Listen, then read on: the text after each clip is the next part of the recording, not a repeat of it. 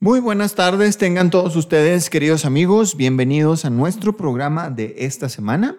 Nos encontramos al día de hoy en la tercera parte del tema 5 que hemos titulado como los resultados del Evangelio, la vida nueva y la vida sobrenatural que el Dios omnipotente, por pura gracia y misericordia, nos ha concedido a través de la fe y el arrepentimiento en Cristo Jesús por obra del precioso Espíritu Santo.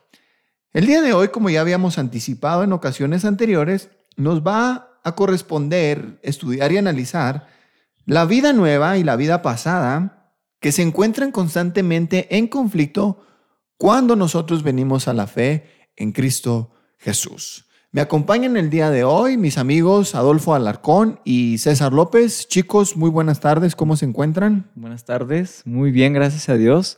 Ah, gracias una vez más porque permitirnos estar aquí, poder platicar de eh, estos, estos temas tan importantes en nuestras vidas, ¿no? Sí, y pues muchas gracias Jonathan por invitar otra vez, por invitarnos de nuevo. Y pues muy contento también, igual que César, de estar aquí contigo, este, pues meditando ¿no? en, estas, en estas cosas tan importantes que es el Evangelio. No, gracias a ustedes por tomarse el tiempo y gracias a toda la banda que se conecta con nosotros, que nos está escuchando. Saludos a, nuestra familia de Iglesia Capilla Calvario aquí en el Porvenir a nuestros amigos de Bachíniva, Rubio, Chihuahua, Ortiz, Delicias, en Madera con el hermano Juan Carlos y todos los alrededores aquí en nuestra región. Saludos cordiales, un abrazo, que el Señor les bendiga hoy y siempre y que esto les sea de mucha utilidad como lo, es, lo ha sido para nosotros el prepararlo, porque es no palabras nuestras, no sabiduría humana, no sabiduría de este mundo, sino solamente la bendita y preciosa palabra de Dios. Vida nueva y vida pasada en conflicto, muchachos. Muchachos, como si estuviéramos en la escuela. No, damas, caballeros, amigos mayores, jóvenes y hasta niños que nos escuchen. Vida pasada y vida nueva en conflicto. Antes de, abordar el tema, ¿qué les parece si oramos?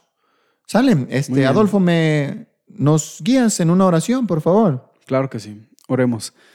Señor, te damos muchas gracias por este este tiempo que nos permites estar aquí, Señor, compartiendo pues estas verdades de, tu palabra, Señor, y en esta noche que vamos a, ver este tema de, de, la vida pasada, la vida nueva, de la vida en Cristo y, nuestra vida en conflicto también, Señor, que aún pues estamos en este cuerpo de muerte. Y te pedimos, Padre, que nos ayudes a, a decir palabras fieles, a tu palabra, Señor, que sea tu palabra la que reine en este momento, Señor, y que no sean palabras de hombres. Te pedimos que nos guíes, Señor, y que sea de bendición para aquellas personas que nos escuchen y también te pedimos que sea de bendición para de nosotros, para en bendición para nosotros, Señor, y también pues sobre todo que esto sea para tu gloria. Te lo rogamos en nombre de Jesús. Amén. Amén. A ver, vida nueva lo entendemos desde las dos clases pasadas, cuando se anunciaba en el, en el Antiguo Testamento que vendría un nuevo pacto en la sangre de Cristo. Y este nuevo pacto iba a consistir en que Dios iba a dar su ley en nuestra mente y la iba a escribir en nuestro corazón. No en un corazón de piedra, que es lo normal o lo natural en el ser humano, sino que Dios iba a quitar ese corazón de piedra con el cual nacemos y que se va endureciendo cada vez más a medida que nosotros vamos madurando en nuestra vida. Y Dios iba a quitar ese corazón de piedra e iba a poner en nosotros uno de carne y entonces iba a escribir su ley. Y dice además, para garantizar que todo esto fuera posible, el Espíritu Santo iba a ser puesto en nosotros, de manera que somos transformados en el templo del Dios viviente, del Espíritu Santo, que somos nuevas criaturas, que hemos nacido del Espíritu no por voluntad de hombre, ni por voluntad de carne, ni de varón, sino solamente por gracia y voluntad de nuestro Dios Santo, y que las cosas viejas pasaron, todo es hecho nuevo otra vez. A eso nos referimos con vida nueva. Sin embargo, la Biblia también afirma que hay una vida pasada que nosotros tratamos de olvidar y que tratamos de despojarnos de hecho, y que permanece en nosotros, no nos domina, es verdad, pero está ahí luchando en contra nuestra y en contra de los nuevos deseos y de la bendita ley de Dios que, que ha sido puesta en nuestros corazones. Chicos, ¿se me pasó decir algo de lo que hemos comentado? ¿No? No, no creo. Estamos, estamos bien hasta ahí, ¿no? estamos, bien. Estamos bien hasta ahí. Entonces, vamos a abordar el tema como lo venimos planeando desde Gálatas capítulo 5, versículos del 16 al 18 primero. Y leo lo siguiente. Digo pues, anden en el espíritu y no satisfagan los deseos de la carne, porque el deseo de la carne es contra el espíritu y el del espíritu es contra la carne y estos se oponen entre sí para que no hagan lo que quieren, o lo que quieran. Pero si son guiados por el Espíritu, no están bajo la ley o bajo los rituales del antiguo pacto. A eso se refiere cuando dice de la ley. Dice, anden en el Espíritu, nueva naturaleza, o vida nueva, y no satisfagan los deseos de la carne. O sea, ¿por qué nos dice eso? Pues porque todavía hay un remanente o unas secuelas de todavía nuestra pasada vida, a la cual no estamos esclavizados, pero sí seguimos siendo tentados y sí seguimos siendo influenciados. Por lo tanto, el apóstol Pablo, y Dios hablando por medio de él, nos aconseja no satisfagan los deseos de esta naturaleza carnal o de su vida pasada. Y ahí es donde entramos en conflicto. Así es, es bueno entender como cristianos que Cristo nos ha redimido, o sea, en la cruz. Nos ha salvado, en la Biblia dice que Él venció en la cruz al pecado, al diablo y a la muerte. Y si, si nos ponemos a pensar en el pecado, Cristo nos, nos redimió, Cristo nos salvó de la condenación del pecado, Cristo nos salvó de la esclavitud del pecado, pero no nos salvó de la presencia del pecado. Y eso sí hay que, hay que entenderlo muy bien, que, que no hemos sido salvados de la presencia del pecado. Eso va a ser pues en la gloria futura, ¿no? Cuando, cuando nuestros cuerpos sean, sean transformados como el de Cristo. Entonces, al no, al no haber sido salvados de la presencia del pecado, pues ahí está, ahí está ese problema, ¿no? Que tú acabas de, de mencionarlo, el pecado remanente.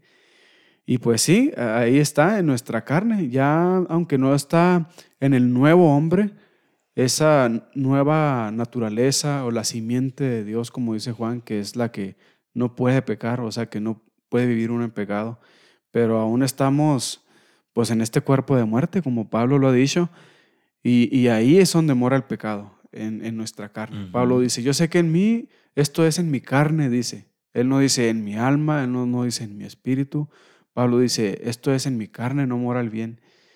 Y, Pablo aquí no está haciendo una, una división, ¿no? O sea, no, no está diciendo que, que, somos dos, o sea, que, que Pablo es dos personas, sino que es una persona, pero, pero está esa batalla entre la carne y el espíritu.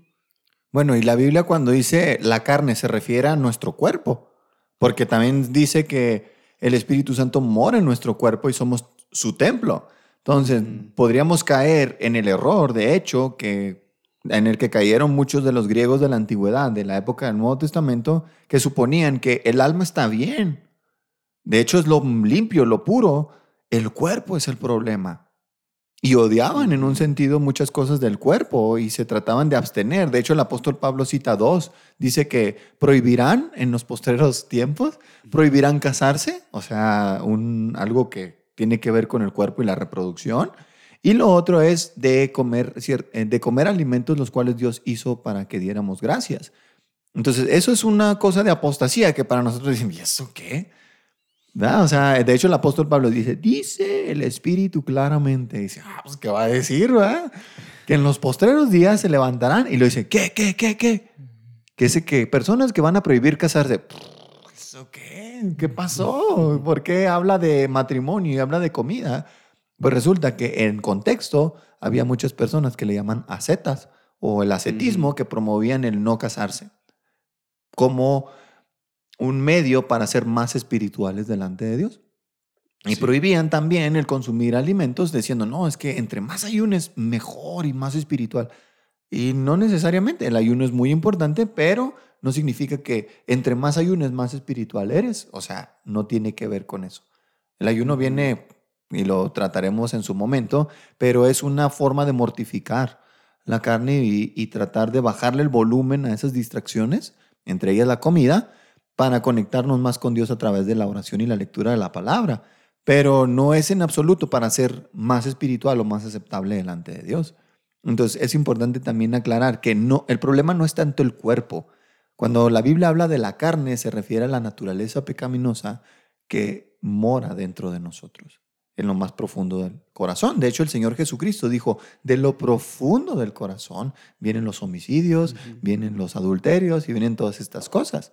Entonces también la Biblia le llama el corazón duro, el corazón malvado o bien la naturaleza pecaminosa que permanece ahí en nosotros hasta que se consume por completo lo que el Señor vino a comprar con su sangre. El Señor sí va a quitar en algún momento la presencia del pecado de este mundo, cuando nosotros estemos con Él y cuando todos eh, estos cielos y esta tierra sean quitados y se, sean formados cielos nuevos y tierra nueva en donde podamos estar para siempre con el Señor. Ahí la presencia del pecado va a ser quitada para siempre. Nuestros cuerpos van a ser glorificados y este mundo tiene que ser transformado. Sí, y de hecho muchos cristianos fueron infectados por esa doctrina que mencionabas ahorita de, de cómo el, pues el, esa doctrina platónica, ¿no? De, del, de que la carne es mala y el, espíritu, el, alma es buena nada más y deja a la carne hacer lo que, lo que quiera hacer. Y muchos cristianos fueron infectados por eso, de esa doctrina del, del, docetismo, ¿no? que aún hasta, hasta Cristo dijeron, bueno, pues como la carne es mala y el espíritu es bueno, entonces Cristo no pudo venir en la carne. Eh, él no pudo venir en la carne, entonces inventaron esa doctrina ¿no? del, del docetismo, de que Cristo parecía nada más, parecía carne, pero no lo era y, pues eso, eso es pues una herejía, ¿no? O sea, Juan dice, el que no confiese que Cristo vino en carne no es de Dios. Y estaba atacando esa, esa herejía del docetismo, esa idea platónica, ¿no? De, ese dualismo filosófico de que, de, que, de que somos dos, o sea, de que, de que puede uno, de que la carne es una cosa y el espíritu es otra cosa, pero la Biblia nos manda a, a, estar puros para con Dios en la carne, o sea, estar en nuestro cuerpo y, en nuestro espíritu. Sí, sí, de, acuerdo, totalmente. ¿Es ¿César, algo que comentar? Ah, no, nada más. Pues es algo bien interesante, ¿no? Importante pensando en el tiempo que ustedes estaban ah, hablando, es algo que es durante toda la vida del creyente, el conflicto de la carne con el espíritu. Y es algo que, como mencionabas tú, no es que uno sea más santo por esto, por aquello, por la práctica, por lo que pensamos, es que eso es algo que, que incluso pues Pablo, o sea, es, es algo que no, no, hay nadie que esté exento de, esto y es algo pues que, que, nos hace sentir pues quiénes somos nosotros, ¿no? O sea, tenemos que ir a Dios. Señor, eh, la carne, por ejemplo, como decías tú, Jonathan, eh, ¿Qué es la carne? ¿Es el físico o qué es? a veces la gente quiere explicaciones así bien sencillas porque pues no quieren ir a la Biblia, no quieren leer, estudiar y quieren una respuesta fácil como que la carne es, mira, aquí está, es así. Pero necesitamos ir a la Biblia y la Biblia, entendiéndola y leyéndola, nos podemos dar una, una imagen, o sea, podemos entender, ok, la carne, los deseos, no es algo que podamos decirle a las personas mira, es algo que está aquí enseguida de los pulmones, que esa es la carne y eso es, pues no, o sea, es algo que, como dices tú, es una naturaleza, es un deseo que sale de, que emana del corazón, este, en el contexto que estamos hablando de los deseos de la carne, ¿no? Y que están en conflicto con el espíritu, que es pues nuestra nueva naturaleza, que, que en sí pues es nuestra nueva naturaleza, estar en el espíritu. Y sabemos aquí en, en Gálatas 5, eh, nos manifiesta, nos, nos dice también aquí cuáles son las obras de la carne y cuáles son las obras del espíritu. No sé si lo puedo leer nomás para entender un poquito más.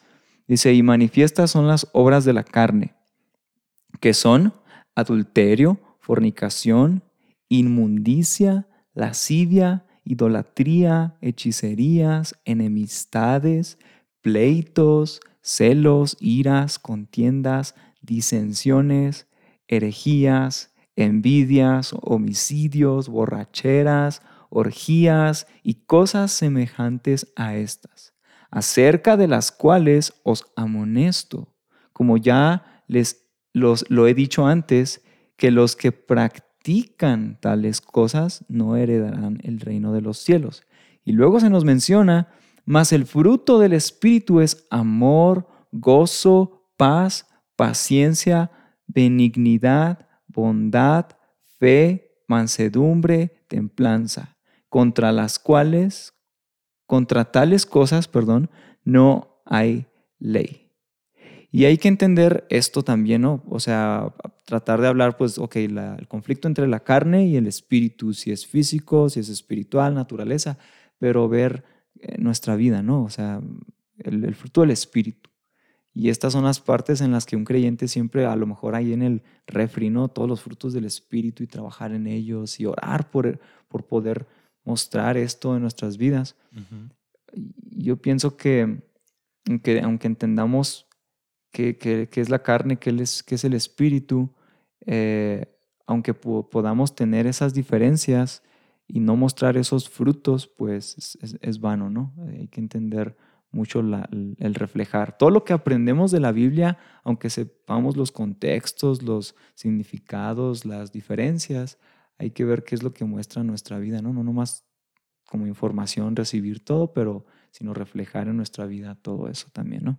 De acuerdo. Fíjate, ahorita mencionadas en el versículo 19, y manifiestas son las obras de la carne. Eso significa que son obvias las obras de la carne. Que aunque digamos, no, es que yo no sé qué es la carne. Mira, si eres creyente y vas poquito a la Biblia, te vas a dar cuenta que no es tan complicado, ni son cosas tan escondidas ni elaboradas. ¿eh? Dice, son obvias. Exacto. Obvias. Y empieza con una lista que nosotros la podríamos sintetizar como los malos deseos que van en contra de la ley perfecta de Dios y la naturaleza de Dios. Todo lo que lo ofende. Pueden ir desde los diez mandamientos, pero no nada más esos que tú digas, no, pues yo no, yo no codicio. No se te nota que codicias, pero tal vez sí. Si te escudriñas en lo profundo de tu ser, vas a ver que hay muchos malos deseos. ¿Qué pasa cuando un amigo tuyo prospera? ¿Te parpadea el ojo? ¿Estás acá todo craqueado? ¿Te da la garrotera como el chavo o qué? ¿O te gozas y te alegras? Yo confieso, la verdad, y me, es incómodo que muchas veces a un amigo mío le va muy bien y yo siento en mi ser envidia. Y ah, cañón. Pero oye, yo no odio a mi amigo ni le deseo mal. ¿Por qué lo envidio? Es la naturaleza, está surgiendo un mal deseo. ¿Cómo le haces? Bueno, el versículo 24, no nada más con ese, ese es un ejemplo apenas. Junto con todos los deseos de la carne, todos los malos deseos de tu naturaleza pecaminosa, lo que hace es dice que los que somos de Cristo hemos crucificado la carne con sus pasiones y deseos.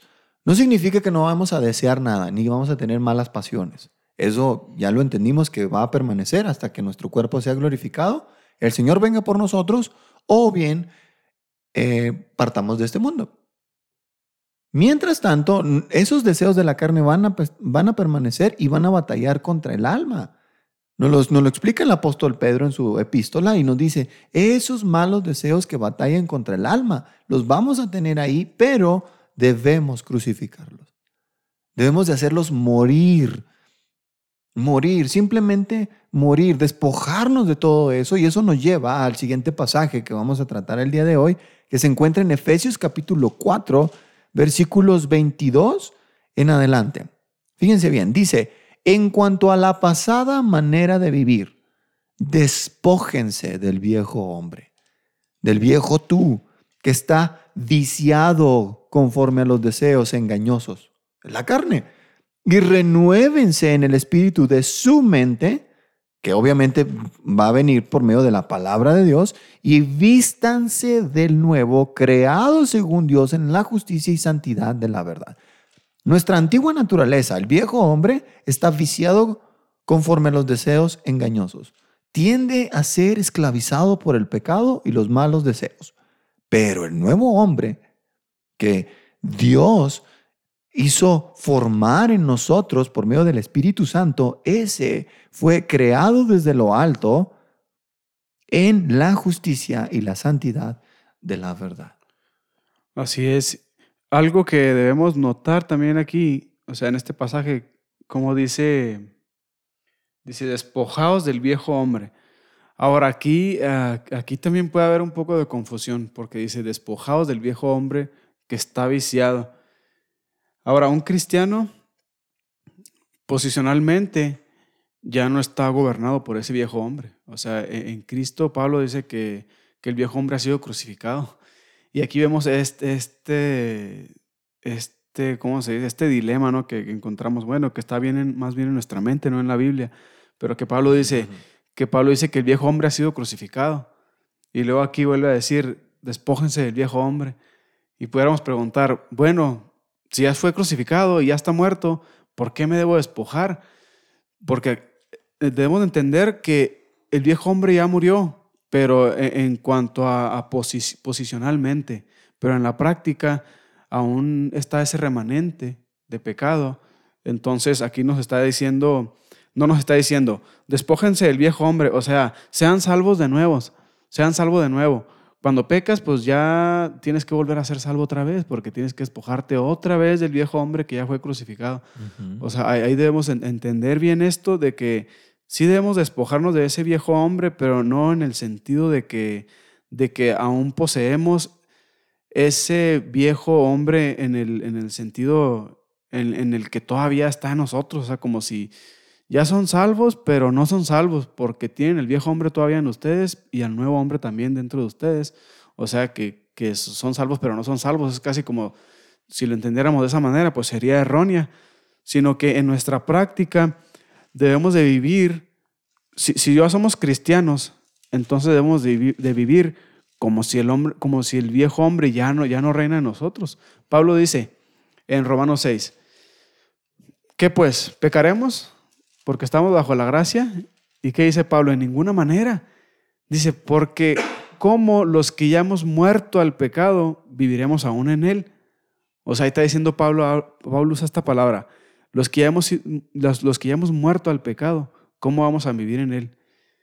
O sea, si ya morimos al pecado, pues sí, un cristiano ya murió al pecado. Ah, pero todavía pecas, entonces no estás muerto al pecado. No, no, no, sí he muerto al pecado, pero aunque aún peque, es como esa frase que usaba Martín Lutero, o sea, de que el creyente es simultáneamente santo y pecador. O sea, al mismo tiempo somos, al mismo tiempo somos santos y somos pecadores. Pero Pablo nos dice, considérense muertos al pecado. O sea, Pablo dice, considérense, o sea, es algo que en nuestra mente debemos de considerar. Considérense muertos. O sea, ustedes ya están muertos al pecado. ya, ya no pueden vivir en pecado. Porque dice, ¿cómo van a vivir en pecado si ya murieron al pecado. O sea, esa es una contradicción lógica, ¿no? De que, ¿cómo vas a estar muerto y vivo? O sea, pues no se puede. si, ya morimos al pecado, entonces ya no vamos a estar vivos al pecado. Entonces Pablo nos dice, bueno, si ya están muertos al pecado, entonces vivan como si ya no estuvieran gobernados por el pecado. O sea, despójense de ese viejo hombre que, que ya, ya, no está, ya no está reinando en ustedes. El, el, pecado ya no es su amo, ya no reinará sobre ustedes, Pablo dice. Entonces, vivan como si el pecado ya no reinara en ustedes. Esa es otra manera de decir, despójense del viejo hombre. O sí, sea, no, de acuerdo, totalmente de acuerdo, César. Sí, a lo que comentaba Chato, yo pienso que, no sé, para poner a lo mejor un ejemplo, y este, pudiera ser que estamos hablando de cuando ya uno es creyente, y el ser creyente pues llega a personas en diferentes etapas eh, de la vida, en diferentes situaciones de la vida y llega de maneras pues inexplicables, ¿no? Pero por ejemplo, siento yo que hay gente que al ser salva, eh, entender todas estas cosas, si se le instruye, ¿verdad? Porque él, yendo a la Biblia, pues a lo mejor tomaría tiempo llegar a eso solo, pero en el sentido de que cuando uno es, digamos, grande o joven y tiene sus prácticas como incrédulo, digo, perdón, como incrédulo y tiene sus prácticas y en pecado y así, y luego eh, es, salvo, es creyente, entonces su vida es como que, ok, ¿qué, ¿qué, es lo que yo hago mal que para mí es normal o fue normal? Entonces, ok, ¿qué es lo que...? Y obviamente están los pastores, la Biblia y este, esa relación con Dios que te ayuda a entender qué es la, la manera de vivir de un creyente, ¿no? Pero pues hay prácticas que a lo mejor a nuevos creyentes o cosas que hacían antes que se les hacen normales, pero que son del viejo hombre. O sea, que son cosas que, que están mal, pero ellos la veían como algo normal o bien. Y pues la Biblia te va dando esa convicción, ¿no? De ese cambio de a, a nueva criatura, un reflejo creyente. Yo pienso que despojarse, por ejemplo, dice, en cuanto a la pasada manera de vivir, desponje, despójense del viejo hombre. Eh, es entender, ir entendiendo, ok, mi manera de vivir era así, que puedo ir quitando para reflejar más Cristo, que puedo ir dejando de hacer, que puedo dejar de reírme, que puedo dejar de juntarme, a dónde puedo dejar de ir y todo eso es ese viejo hombre, ¿no? Aunque no estamos a lo mejor hablando, como decía Chato, o sea, no es que no es que tengamos el viejo hombre y vivir con el viejo hombre, o sea, es, ir quitando, o sea, ir reflejando que realmente ya el viejo hombre fue crucificado. Y toma tiempo para ir aprendiendo esas, quitar esas prácticas, quitar esos gustos, quitar eso y ir reflejando poco a poco en, a Cristo. Pienso que eso es despojarse del viejo hombre, ¿no? Ir aprendiendo la, la vida de un creyente y ir quitando las ideas del mundo, los gustos, las borracheras, a lo mejor las salidas a las fiestas, cosas así que, eh, no sé, siento que pudiera pues verse de esa manera, ¿no? Que está viciado conforme a los deseos engañosos, porque pues ya son engañosos, pensando que está bien, pero está mal. Sí, es una forma más bien de, visualizarlo como que Cristo Jesús vino y quitó el gobierno del pecado.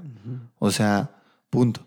No, que somos crucificados, y, pues sí, o sea, en un sentido sí, pero en otro no. O sea, no es una contradicción, le llaman paradojas, ¿va? Que si lo ves desde un punto de vista se entiende así, si lo ves desde otro punto de vista se entiende de, de otra manera, ¿no? Son como que distintas facetas de la vida cristiana. También creo que algo que nos ayudaría a entender es que tenemos un valor posicional en Dios que es justo y perfecto y Él no nos ama más ni menos de lo que ya nos ama. Y eso se llama justificación. Hemos sido presentados delante de Él justos porque la justicia de Cristo se nos fue atribuida o nos fue puesta a nosotros y Dios nos ve por medio de la, de la vida de Cristo, como si nosotros hubiéramos vivido su vida y a él lo trató en la cruz como si él hubiera vivido la nuestra. Se le llama la doble imputación, ¿no? O la doble atribución. A él lo trata como si hubiera vivido mi vida. A mí me trata como si yo hubiera vivido la suya. Entonces, en ese sentido, tenemos un valor posicional que no cambia. Eso es, es infalible y nada ni nadie nos lo puede quitar. Ahora, existe otro proceso que le llaman un valor de transición o, de proceso que se llama santificación. Eso es poco a poco. Lo, ya lo mencionaron ustedes de, varias formas, pero ya para sintetizarlo nuestros amigos diríamos que ya estamos bien delante de Dios, ya no hay conflicto, ya no somos sus enemigos y en ese sentido nuestra, nuestro viejo hombre ha sido crucificado, ha sido muerto, pasamos de muerte a vida literal, pero en el proceso nuestro viejo hombre quiere volver a la vida porque está en su hábitat natural. Este mundo no es nuestro hogar. Este cuerpo está vendido al pecado. Tiene que ser transformado, no hay de otra. Y este mundo tiene que ser transformado también.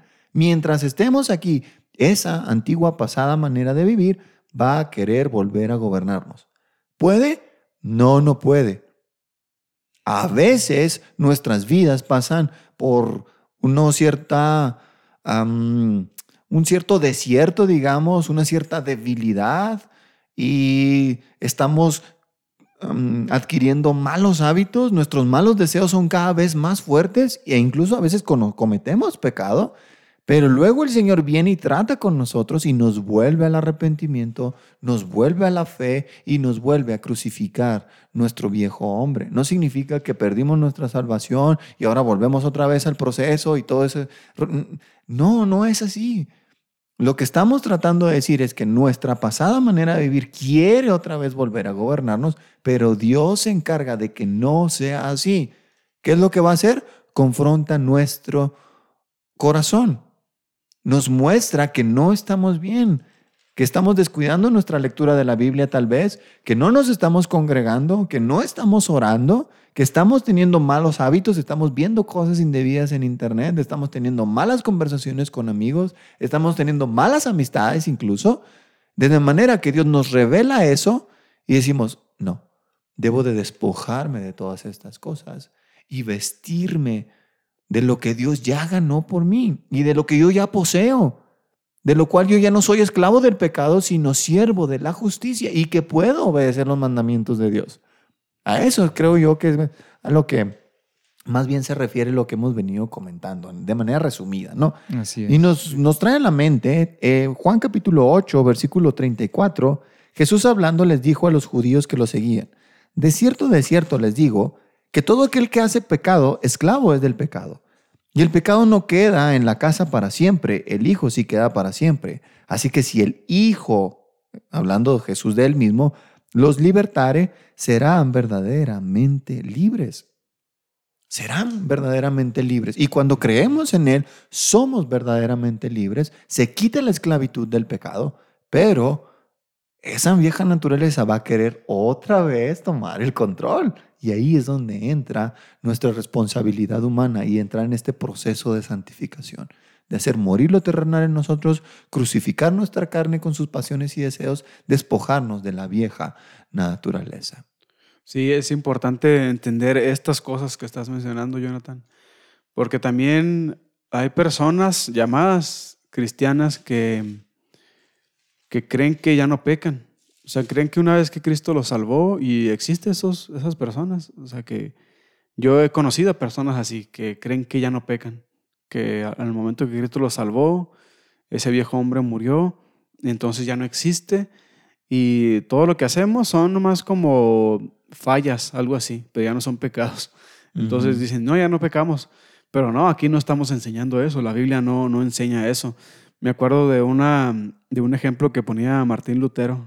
No sé si, si en este programa ya, ya lo hemos mencionado, de que Martín Lucero, Martín Lucero, Martín Lutero ponía este ejemplo del, del, bautismo.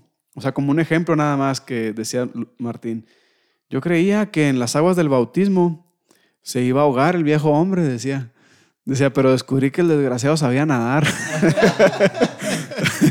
o sea, que aún está ahí. O sea, otro ejemplo sí. que, que, me gustaba mucho que usaba un pastor era de que en la Segunda Guerra Mundial, cuando Estados Unidos se, ganó una isla y ya Estados Unidos gobernaba esa isla, pero en las cuevas aún había japoneses.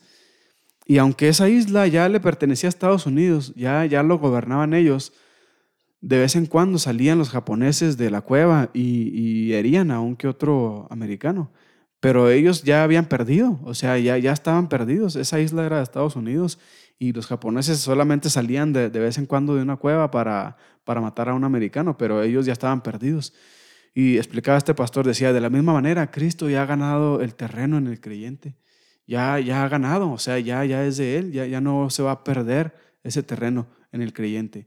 Decía, pero aún están los japoneses ahí, decía, aún el pecado, aún el pecado va a asomar de vez en cuando su cabeza y nos va a herir. Y aunque estamos en una guerra que no podemos perder, el cristiano está en una guerra que no puede perder, pero sí vamos a perder batallas. O sea, a veces sí vamos a caer en pecado. El, el, el, no creyente está en una guerra que no puede ganar, pero el creyente está en una guerra que no puede perder. Uh -huh. Esa es la diferencia. De acuerdo. Y no quiere decir que, que no haya batalla todavía. Sí, mira, tanto Gálatas como Efesios son cartas escritas a cristianos. O sea, no estamos hablando de que el apóstol Pablo o cualquiera de los, de los textos inspirados de la escritura hablen a personas no creyentes. Por supuesto que son aplicables a ellos los versículos, ¿va? O sea, pero principalmente la escritura es la herencia para los creyentes, para el pueblo de Dios. Entonces, estos pasajes que hemos leído son mensajes para la iglesia, para los creyentes, para nosotros. De manera que si ahí dice, despójense del viejo hombre, tengo que hacerlo, porque va a estar ahí.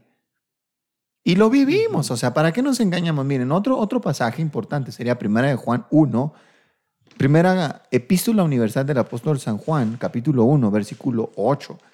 Si decimos que no tenemos pecado, nos engañamos a nosotros mismos y la verdad no está en nosotros. Eso no está para los no creyentes, está para los creyentes.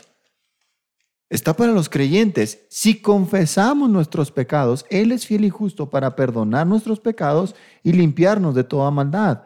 Si decimos que no hemos pecado, ouch, le hacemos a Él mentiroso y su palabra no está en nosotros. ¿Cómo defiendes eso? Tú, suponiendo que tú eres de aquellos que, mencionan que, que no tienes pecado, que eres error. A ver, o sea, ¿cómo te defiendes ante eso? No puedes, no puedes. Ahora, esto no es, una, no es un permiso para pecar en lo absoluto. Primera de Juan 2.1. Hijitos míos, no son eh, personas no creyentes, sino creyentes. Estas cosas les escribo para que no pequen. Si alguno hubiere pecado, abogado tenemos para con el Padre, a Jesucristo el justo. Amén. ¿Qué nos está diciendo? Hay pecado. Pecamos. Pecamos con el pensamiento. Pecamos con nuestros deseos. No siempre se manifiestan de manera externa y esperemos que, que el Señor tenga misericordia de nosotros y nos revele nuestros errores antes de que dé a luz el pecado y podamos arrepentirnos y corregirnos. Pero incluso si llegásemos a pecar por descuido, el Señor nos va a perdonar porque tenemos un abogado que nunca ha perdido el caso, un caso y nunca lo perderá. Es Jesucristo el justo. Ahora, ¿cómo sabemos que nosotros somos creyentes o no? No permanecemos en el pecado. Si tú, amigo que me escuchas, o tú, amiga que me escuchas, no tienes una batalla en tu corazón, sino que estás esclavizada al pecado, por mucho que digas que eres cristiano que eres cristiana, eso no es verdad. Te estás engañando a ti misma. Pero si tú estás luchando en tu interior por querer hacer la voluntad de Dios y querer andar en el Espíritu y ocasionalmente pecas, eso no significa que tú estés aparte de la familia de Dios. ¿Por qué? ¿Cómo sabemos esto? Ahí mismo, 1 de Juan capítulo 3, lo citamos la clase pasada, versículo 8 el que practica el pecado es del diablo, porque el diablo peca desde el principio, pero el Hijo de Dios apareció precisamente para esto, para deshacer las obras del diablo. Todo el que es nacido de Dios no practica el pecado, porque la simiente de Dios, la naturaleza de Dios, el nuevo hombre permanece en él. El nuevo hombre nos referimos que está gobernado por el Espíritu, el cual, como ya hemos dicho muchas veces, habita en nosotros y no puede pecar. En este sentido, la frase no puede pecar se refiere a no practica o es gobernado por el pecado. Me gusta cómo el apóstol Pablo también lo dice en Romanos 7. Me vino a la mente este pasaje ahorita que estamos hablando, hablando de esto, pues tan importante en la que podemos, podemos confundirnos muy fácilmente. Pablo dice en Romanos 7, ¿acaso ignoráis, hermanos, pues hablo con los que conocen la ley. Y aquí Pablo usa la ley. Dice, que la ley se enseñorea del hombre entre tanto que éste vive. ¿Cómo dice Pablo eso? La ley se enseñorea del hombre entre tanto que éste vive. Claro, pues si ya está muerto, pues no se puede enseñorear de él, ¿no? O sea, si si una persona choca y, se estrella y se muere, pues no va a llegar un tránsito y le va a decir, oye, pues estás, vas a ir a pagar esta multa. Pues si ya está muerto, o sea, la ley ya no, ya no tiene poder sobre un muerto. Por eso dice Pablo, hablo con los que conocen la ley, que la ley se enseñorea del hombre en entre tanto que éste vive. O sea, mientras estemos vivos a la ley, la ley la ley nos condena. Dice, porque la mujer casada está sujeta por la ley al marido mientras éste vive, pero si el marido muere, ella queda libre de la ley del marido. Y, me encanta cómo Pablo lo, lo, relaciona con nosotros en el versículo 4, que dice, así también ustedes, hermanos míos, han muerto a la ley mediante el cuerpo de Cristo para que seáis de otro. Antes, por decirlo así, estábamos casados con la ley y la ley nos condenaba y, nos justamente nos, nos mandaba al infierno.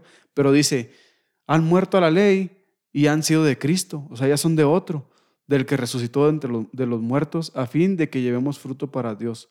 Y dice, porque mientras estábamos en la carne, ahí está el viejo hombre, mientras estábamos en la carne, las pasiones pecaminosas que eran por la ley obraban en nuestros miembros, llevando fruto para muerte. Pero ahora estamos libres de la ley, Dice Pablo, pero ahora estamos libres de la ley por haber muerto para aquella en que estábamos sujetos, de modo que sirva, de modo que sirvamos bajo el régimen nuevo del espíritu y no bajo el régimen viejo de la letra.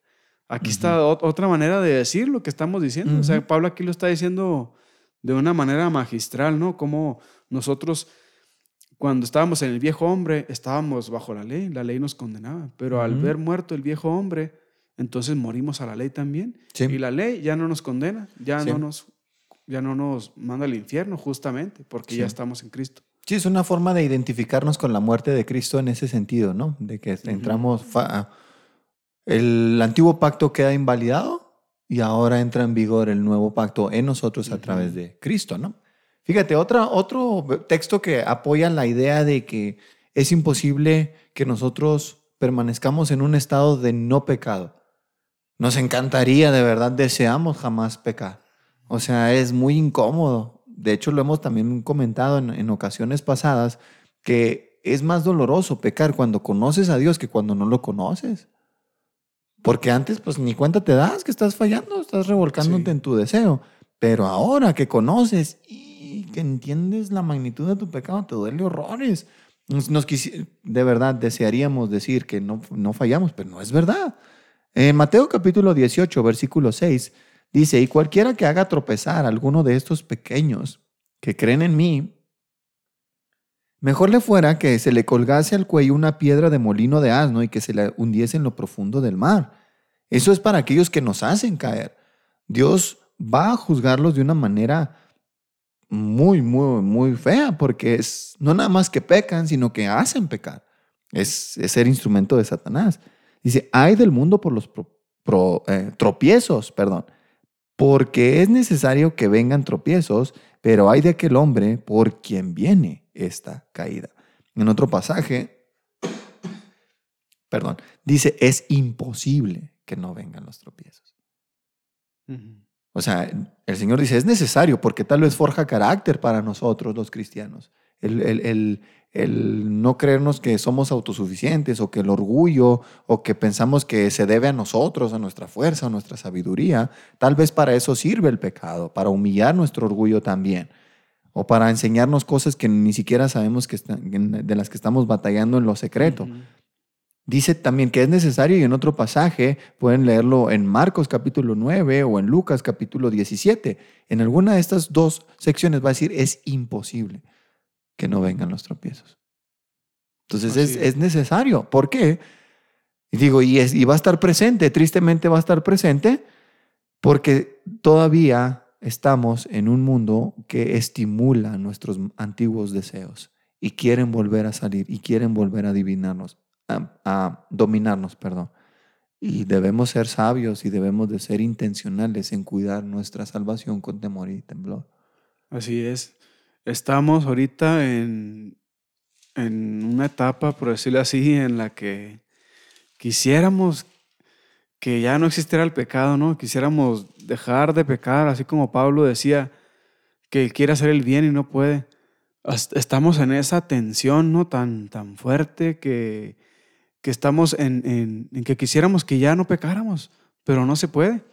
Me acuerdo de, un, teólogo que dijo, el, hablaba de los cuatro estados del hombre. No, no recuerdo ahorita los cuatro estados, pero sí, sí me acuerdo de, de algunos. Creo que era Agustín de Hipona, que decía que los cuatro estados, el primer estado era la posibilidad de pecar y la posibilidad de no pecar. Ese era, era el estado en el que estaba Adán. En el estado de que podía pecar, pero podía no pecar. Ahora en la caída ya no podemos no pecar. Ahora el, incrédulo está en una posición de, de, que no puede no pecar. Él tiene que pecar, es lo único que puede hacer.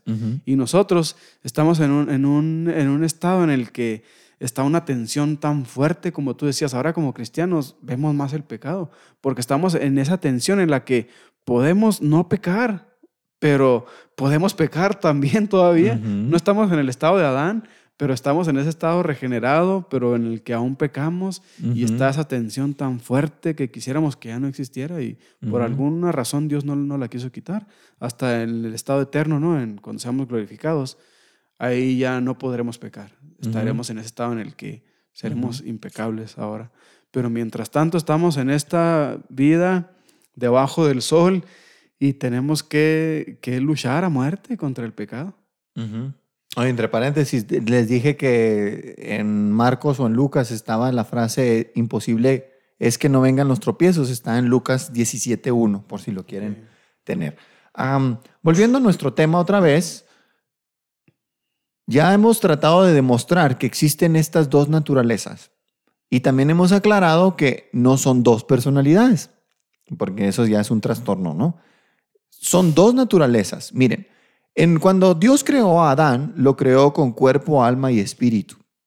Adán estaba vivo espiritualmente, su cuerpo era diferente al nuestro, no había enfermedad, no había muerte todavía, de hecho, su cuerpo era sano y en un sentido perfecto. No había pecado, no había nada ahí.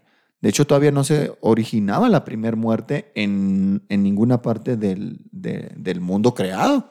Esa la muerte vino después. Bueno, su cuerpo estaba impecable, su alma, que es su razonamiento, sus emociones y su voluntad, también estaban en perfecto estado, y su espíritu, que era una relación perfecta con su Dios, apropiada con su Dios. Y cuando vino el pecado, Adán murió espiritualmente, pero conservó su cuerpo y su alma. El hombre no dejó de tener razonamiento, no dejó de tener emociones y no dejó de tener voluntad. Pero las tres se vieron afectadas por el pecado, al igual que su cuerpo. Vino enfermedad y vino la muerte. Eso no estaba antes del pecado. Ahora, Dios dijo que moriría.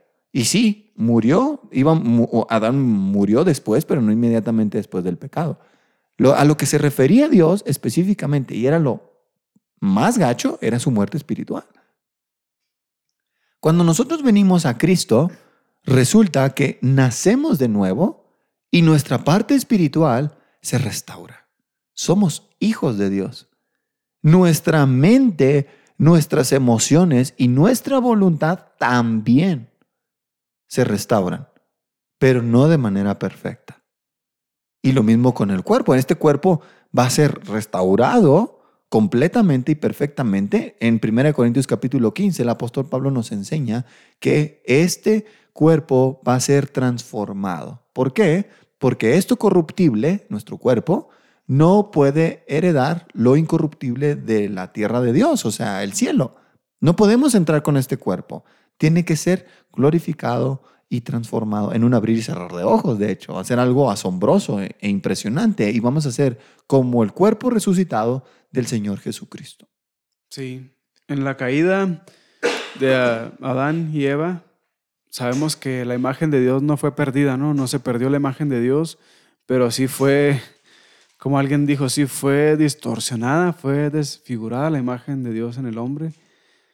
Y, Cristo precisamente vino a hacer eso, o sea, a restaurar eso en nosotros, eso que, eso que se perdió en el huerto. Y no solo restaurar eso, sino darnos ahora mucho mejor todavía de lo que, de lo que Adán tenía, porque nosotros podamos pues, a, tener cuerpos glorificados cuando desaparezca esa vieja naturaleza para siempre. Vamos a tener cuerpos glorificados y ya no vamos a estar en un estado en el que podamos pecar, sino en un estado glorioso con un cuerpo semejante al de Cristo. Sí, de hecho el apóstol Pablo también lo dice en 1 Corintios 15, que sorbida va a ser la muerte en victoria, ¿verdad? Vámonos a pasar ya para la parte final del programa, a Romanos capítulo 12, versículos del 1 al 2. César, ¿nos, nos lo lees, por favor? Así es, dice así, así que hermanos, os ruego por las misericordias de Dios que presenten sus cuerpos en sacrificio vivo, santo, agradable a Dios que es nuestro culto o su culto racional. Eh, no os conformen a este siglo, sino transfórmense por medio de la renovación de, su entendimiento para que comprueben cuál ah, sea la voluntad de Dios, agradable y perfecta. Presentar nuestros cuerpos en sacrificio vivo. Las religiones, incluyendo el antiguo pacto de Dios con su pueblo Israel, incluía un sacrificio de animales para santificación, para perdón y para alabanza o adoración a Dios. Era parte del ritual. Ahora en Cristo Jesús hay un sacrificio para perdonar pecados, el de Él, que ha puesto su carne y su cuerpo para mm, pagar la deuda que nos era contraria para con Dios. Y nosotros vamos a presentar nuestros cuerpos en un sacrificio de adoración que es santo y agradable a nuestro Dios por medio del el Señor Jesucristo. ¿A qué se refiere esto? Que nuestros cuerpos pueden glorificar a Dios cuando antes nuestros cuerpos servían al pecado, a Satanás y a este mundo. Vemos aquí cómo Pablo nos responde, ¿no? Por decirlo así, a, lo que estamos diciendo, de que decíamos más atrás que, que el cuerpo, los, los cristianos que estaban influenciados por la doctrina platónica, que decían que el cuerpo era malo y que eso teníamos que dejarlo que hiciera lo que quisiera, que al cabo el cuerpo no importaba.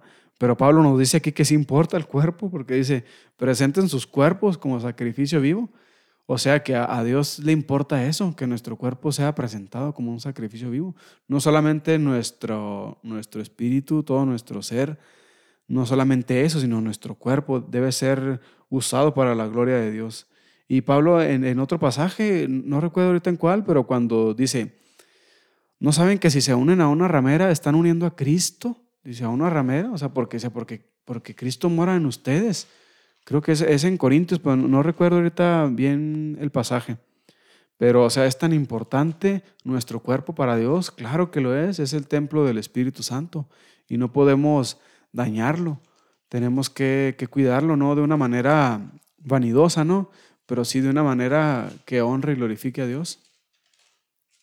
Así es. Y algo importante aquí también, no recuerdo, estaba buscándolo aquí el pasaje, es importante porque en Corintios creo menciona que el cuerpo eh, y el espíritu son de Dios. Entonces también nos manda a cuidar mucho el cuerpo. Ahora, si estamos, eh, tal vez no estamos no, contradiciendo lo que estamos diciendo acerca de la carne y los deseos de la carne, pero el cuerpo que nosotros tenemos, eh, aquí también podemos incluir lo que es eh, físico, hay que cuidar la manera, por ejemplo, lo que leíamos ahorita, eh, lo que leía Adolfo, es que con nuestro cuerpo nosotros ah, dábamos razón a la carne, nosotros dábamos con nuestro cuerpo todos esos deseos de, nuestro, de nuestra carne, lo usábamos con nuestro cuerpo. Y pues ahora se nos manda a usar nuestro cuerpo para Dios, ¿no? Porque es importante eso. Entonces, sí podemos ver que, que, es importante el cuerpo, así como lo menciona aquí Pablo, y es también ah, nuestra manera de adorar a Dios, ¿no? Con, Él. La referencia a la que hacen ustedes se encuentra en 1 Corintios capítulo 6, versículo 19. Dice, ¿O ignoran que su cuerpo es templo del Espíritu Santo, el cual está en ustedes, el cual tienen de Dios y que no son suyos mismos? No nos pertenecemos a nosotros mismos, eso es lo que quiere decir. Porque han sido comprados por precio, la sangre preciosa de Cristo. Glorifiquen pues a Dios en su cuerpo y en su espíritu, los cuales le pertenecen a nuestro Dios y le pertenecen no nada más por ser el dueño absoluto del universo, sino que además de eso, Él ofreció un precio precioso y en un sentido capaz de comprar todo lo que existe, que es la sangre de Jesús. Sí, y si alguien preguntara, bueno, pero Dios, ¿para qué quisiera nuestro cuerpo? O sea, si, ¿qué no va a ser transformado? O sea, este viejo, este viejo, este cuerpo que tenemos, Pablo lo presenta como como una morada que, va a ser destruida y que vamos a ser vestidos de la nueva. Si alguien preguntara, pues, ¿para qué? Por, ¿Por qué tenemos que usar el cuerpo para Dios? Bueno, pues, ¿de qué otra manera vamos a glorificarlo? O sea, las facultades del alma de un cristiano se manifiestan por medio del cuerpo. O sea, es, es, de la manera en que pensamos, la manera en que hablamos, la manera en que nos movemos. Pues eso lo hacemos con el cuerpo. O sea, es obvio que, que nuestra alma está conectada a nuestro cuerpo y nuestro cuerpo somos nosotros, o sea, no, no es otra cosa. No, y, de la misma forma también el pecado da luz en nuestro cuerpo. O sea, por ejemplo, la fornicación o la relación sexual primero se origina en el corazón, en el pensamiento, los deseos y toda la explosión que hay por dentro de nosotros, que nos domina, pero se lleva a cabo en el cuerpo. Así es. O sea, de la- de- es, sucede en ambos, en ambos sentidos. Ahora, fíjense, volviendo a Romanos 12.2, el apóstol Pablo nos dice, no se conformen a este siglo o a este mundo, a este sistema. Hay un canto, un corito antiguo que decía, no puede el mundo ser mi hogar. en gloria tengo mi mansión. No, no es este mundo nuestro hogar. Sus leyes y sus reglas y sus deseos y sus métodos no son lo que debe definir nuestra vida. No debemos conformarnos a esta forma de pensar que sucede en este mundo terrenal. Debemos transformarnos por medio de la renovación de nuestra mente, nuestro entendimiento. Y cuando eso sucede, vamos a presentar nuestros cuerpos como un sacrificio vivo, santo, agradable a Dios, y luego vamos a comprobar la buena voluntad de Dios, que es siempre agradable y perfecta, de lo cual no debemos de avergonzarnos jamás. Citabas ahorita de que, ¿cómo es que nosotros podemos glorificar a Dios en nuestros cuerpos o para qué deberíamos de hacerlo si en realidad Dios no, no lo necesita? Bueno, eso tiene que ver también con un dilema. Es, bueno, pues ¿por qué Dios nos salvó y nos dejó en este mundo con una tendencia a pecar? Si sabe lo que, lo que pasaría. De hecho, Dios, por determinado consejo y anticipado conocimiento, ideó esto para que nosotros en el proceso, mientras estamos aquí en la tierra, mostremos a los demás su gloria, las riquezas de su gracia, las riquezas de su gracia. Somos pueblo adquirido de- por Dios, como lo dice el apóstol Pe- Pedro en, en su primera epístola, en el capítulo 2, dice, somos el pueblo de Dios, creados para anunciar las virtudes de aquel que nos llamó de las tinieblas a su luz admirable. Para eso nos salvó y para eso nos dejó aquí. Nos salvó para llevarnos con Él, pero no nos lleva inmediatamente con Él. Lo cual nosotros pensaríamos, es mejor idea, Dios. pero Él en su infinita sabiduría y en su soberanía decidió dejarnos aquí, pese a que Él va a lidiar con nuestras debilidades y Dios va a ser contristado por nuestras rebeliones y por nuestros pecados, aún así decidió dejarnos aquí para que en el proceso, mientras desde que recibimos a Cristo en nuestro corazón y hemos nacido de nuevo, hasta que lleguemos a la gloria eterna, en el proceso, tal vez seamos instrumento para que otros conozcan Así es. a Cristo. Esto, este tema debe de alertarnos también como cristianos porque ahorita hay, hay tanta, tanta enseñanza falsa que, que gente piensa, cristianos, aún mismos cristianos piensan, bueno, pues es que yo tengo a Dios como mi Salvador, pero aún no lo tengo como mi Señor. O sea, yo, yo por eso vivo así todavía, pero es que yo ya tomé una decisión por Cristo, yo ya, yo ya, yo ya creí en Él, ya soy salvo, pero, pero aún no lo he hecho mi Señor. Todavía estoy batallando en mi carne, en mi cuerpo. Pero, o sea, si alguien se viste como el mundo, si alguien habla como el mundo, si alguien ama las cosas que el mundo ama, pues no, no puede engañarse. O sea, es del mundo, no, no es de Dios. El cristiano va a mostrar con su cuerpo que es de Dios, no solo con sus decisiones en, en cuanto a palabras. No, él va a mostrar que, que es, que es cristiano con sus hechos. Pablo no- nos da una fuerte advertencia en, en Efesios cuando dice, ocupados en vuestra salvación con temor y temblor. Dice Pablo, ocúpense y el ocuparse es, es eso, es ocuparse, o sea, no, no estar, no estar Sí. de flojos, ¿no? Y, y claro que tenemos una lucha bien difícil porque, o sea, yo a veces quiero ver la tele, quiero ver una película y mi cuerpo no pone resistencia, nada. Una serie de 500 capítulos y mi, mi cuerpo no pone nada de resistencia, bien, bien chido. Quiero leer la Biblia, quiero levantarme temprano a orar y leer y ah, ahí empieza, ahí empieza como si se levantara un, dijo alguien, una horda de demonios dentro de mí que no, que no quiere. Y, y es que es difícil, el cristiano va a batallar, eh, quiere hacerlo el bien Y muchas veces se va a encontrar que no puede, que es muy difícil, pero o sea, estamos, estamos en, esa, en esa batalla. Sí, ya para cerrar, porque estamos en la hora, exactamente en la hora, podemos volver a Gálatas capítulo 5, versículos 25. Versículo 25. Nosotros hemos venido a tener vida por el Espíritu Santo. Nos lo dice, eh, nos lo dice el apóstol Juan en, el capítulo 1, versículos 11 al 13 o 12. y hemos pasado de muerte a vida por el poder del Espíritu. Claro, por medio de la fe y todo y el arrepentimiento, pero el que lo hizo posible fue el Espíritu. Y dice el apóstol Pablo, si vivimos entonces por ese Espíritu, andemos entonces también siguiendo la voluntad de este Espíritu. ¿Cómo? Dando su fruto. Dicen que son nueve frutos del Espíritu, pero en realidad dice el fruto. Dice los frutos. Es uno solo, porque es un solo Espíritu y produce amor, gozo, paz, paciencia, benignidad, bondad, fe, mansedumbre, templanza. Todas esas cosas son un solo fruto que es evidencia de que el Espíritu mura en nosotros. Su naturaleza va impregnando la nuestra. ¿Me falta amor? Es porque el Espíritu Santo está en un sentido opacado por mis deseos carnales que yo estoy satisfaciendo. Y debo de hacer morir eso. Debo de despojarme de eso. Debo de crucificar esos malos deseos. Y por último, para cerrar, en Gálatas 2.20, el apóstol Pablo dice lo siguiente, y debería ser nuestro lema, con Cristo estoy juntamente crucificado.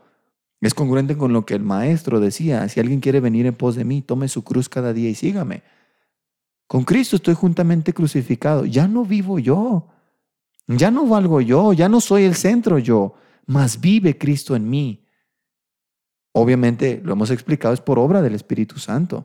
Y lo que ahora vivo en esta carne no es para satisfacerme a mí mismo. Lo hago en la fe del Hijo de Dios, el cual me amó y se entregó a sí mismo por mí. Todo lo que hago es por Él y para Él y deseo que Él se vea glorificado. ¿Algún comentario antes de cerrar y terminar el programa y despedirnos de la gente? Bueno, eh, esta serie es comprendiendo el Evangelio y por más que quisiéramos nosotros, ah, como comentabas tú, oye Dios, pues es, mira, es mejor plan, pues mira, somos salvos y ya, vámonos. Pero comprender el Evangelio es algo que, como la gran comisión, ¿no? Tenemos que hacer. Algo que deberíamos de tener ese gozo de compartir, de poder expresar estas cosas que entendemos y cómo las van a entender. Yo sé que Sabemos, sabemos todos que Dios puede hacerlo sin nosotros, ¿verdad? Pero el hecho es que estamos aquí y Dios, pues nos, como nos menciona en su palabra, tener este, esta, esta, esta transición, bueno, esta lucha y este proceso de santificación, ¿verdad? Pero es para llevar el Evangelio, para poder predicar, poder ah, compartir de Cristo, de, de, lo que Él hizo en nuestras vidas, de lo que Él hizo eh, y de que todo eso es para la alabanza de su gloria. No es para nosotros, es el, hecho de la crucifixión, de que Él murió y es, es porque murió por su, su iglesia y la honra es para Él, no nosotros. Por eso nosotros como en este conflicto del espíritu y la carne tenemos que ir a Dios y pedir sabiduría, buscar su misericordia y gracia para producir ese gozo y esa paz en nuestras vidas, ¿no? viejo, ya sea del viejo hombre, ese problema que tengamos, conflicto. Como decía Chato, híjole, es que cuando quiero ver algo no pasa nada, pero cuando quiero leer la Biblia, híjole, todo me... Y es eso cuando necesitamos sabiduría, misericordia, gracia. Esas cosas solo las da Dios si las pedimos, solo las da Dios. No la encontramos en nuestros pastores, no la encontramos en nuestros mejores amigos, en, en ninguna otra otro lugar nada más que en Dios. De acuerdo. Sí. Chato, un último comentario. No, pues muchas gracias Jonathan por habernos invitado. Em, fue de mucha edificación, de mucha bendición haber, haber compartido este, este tema, haber, haberte escuchado también a ti, haber escuchado a César, cosas que, que uno olvida ¿no? muchas veces, pero que aquí entre amigos, entre hermanos, pues recordamos. Y, y qué, qué más nos faltarían palabras, ¿no? De todo esto que dijimos, no llegamos ni a los talones de lo que es el Evangelio, de lo que Cristo ha hecho por nosotros. Y pues muy agradecido, Jonathan, de, de estar, de haber, de haber estado en, este, en esta serie que hoy termina. Sí, no, gracias a ustedes por darse el tiempo. Ya nada más para cerrar lo que comentaba César es, a nosotros nos corresponde despojarnos del viejo hombre, hacer morir lo terrenal en nosotros, no conformarnos a este siglo y esas cosas. Pero producir el fruto del Espíritu, eso no lo podemos hacer. Por eso se llama fruto del Espíritu, ¿verdad? Nosotros nos corresponde hacer morir lo terrenal a nosotros, crucificar nuestras pasiones y deseos, con la fuerza de Dios, por supuesto, pero de Él son los resultados. Y aquí no, no se trata de exhibirnos a nosotros mismos, se trata de exhibirlo a Él, mostrarlo a Él, que Él, como decía Juan el Bautista, es necesario que Él crezca y se vea grande, exaltado, glorificado, y que yo mengüe y me vea cada vez menos y menos y menos. Queridos amigos, ha sido para nosotros un placer y un privilegio haber estado con ustedes. Les mandamos un abrazo, un cordial saludo, todo nuestro cariño y afecto. Esperamos que el Señor les bendiga y escucharnos pronto. Nos vemos, chicos. Gracias. Bye, bye, bye, bye.